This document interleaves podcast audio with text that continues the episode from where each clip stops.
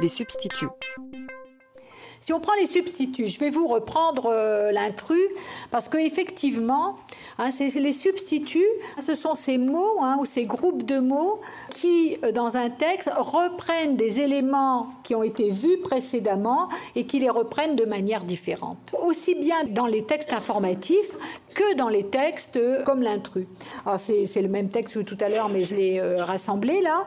On a déjà dans leur trou et dans leur demeure. Hein. On a bien euh, leurs trous, leurs demeures euh, qui vont désigner la même chose, c'est-à-dire l'habitation. On a un tremblement de terre et sept secousses. Et puis, on a par exemple un éléphant et puis sept montagnes de chair. Quand on va travailler sur les substituts, je crois que là, il est important que l'on ait un, cahier ou un cahier, au moins un affichage sur lequel on va euh, mettre, par exemple, leur trou, euh, leur demeure, c'est là où ils habitent. Donc on pourrait commencer une liste de euh, mots ou groupes de mots qui disent, qui indiquent les lieux où on habite. Hein, puis je vous remettrai après en, en lien avec ce qu'on peut faire au niveau des abécédaires.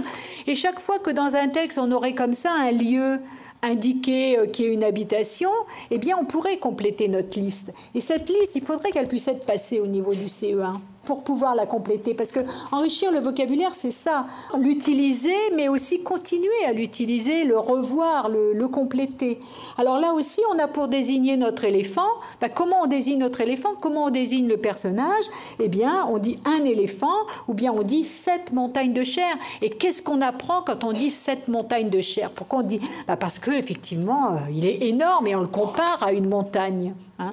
Donc on a aussi non seulement le relever, mais aussi essayer de, le comprendre. Alors, on a les ratinos, et puis si on continue, on a le pachyderme obstiné, ne voulait pas quitter ces drôles de petites bestioles. Il les suivait partout. Alors donc les, euh, le il qui sait, hein, toujours s'interroger sur qui c'est il, les. Les pauvres ratinos devaient faire très attention où ils mettaient les pieds. Là, si c'est un texte que vous lisez aux élèves, les pauvres ratinos devaient faire très attention où ils mettaient les pieds. Là, il y a ambiguïté. Qui est-ce qui mettait les pieds? C'est où l'éléphant mettait les pieds ou bien où eux, les ratinos, mettaient les pieds? Là, ça peut être intéressant d'écrire aux élèves. Ben, moi, je vois il, hein, il n'y a pas de. Et puis, bon, c'est vrai que le contexte, il peut aussi nous le dire, hein, parce que les ratinos, ils peuvent mettre leurs pieds n'importe où, sauf sous, sous ceux de l'éléphant. Mais c'est surtout, il faut que l'éléphant fasse attention à ne pas euh, écraser euh, les ratinos. Euh, donc on a l'écraseur entre chez toi, protester les promeneurs affolés.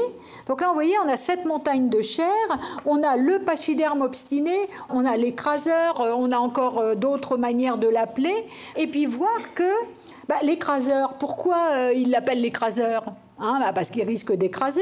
le pachyderme obstiné, bon là on va voir que pachyderme c'est effectivement un terme scientifique qu'il y a et que obstiné qu'est-ce que ça veut dire obstiné ah bah c'est parce que ils ont voulu lui dire de partir à chaque fois il revient hein, il veut pas entendre. Donc c'est par cette euh, je crois cette cette verbalisation hein, qu'on va pouvoir euh, travailler sur euh, sur le vocabulaire et surtout sur les différentes manières de nommer les personnages. Et là c'est vraiment quelque chose que je garderai surtout que si on fait de la production écrite en parallèle avec ça on va en avoir besoin donc bien se constituer des outils à partir de la lecture, à partir de ces substituts justement, tous les mots qui peuvent désigner une habitation. Ici, c'est tous les mots qui peuvent désigner euh, l'éléphant, tous les mots qui peuvent désigner les petites, euh, ces petits personnages. On a les promeneurs affolés. Bien euh, relever ces différentes manières de nommer les personnages. Si on prend euh, Armeline par exemple, eh bien on a la même chose. Hein. On a le malheureux claquebol. On aurait pu dire, hélas, elle allait un peu vite pour claquebol qui s'est soufflé à ses côtés, mais on a ajouté le malheureux claquebol.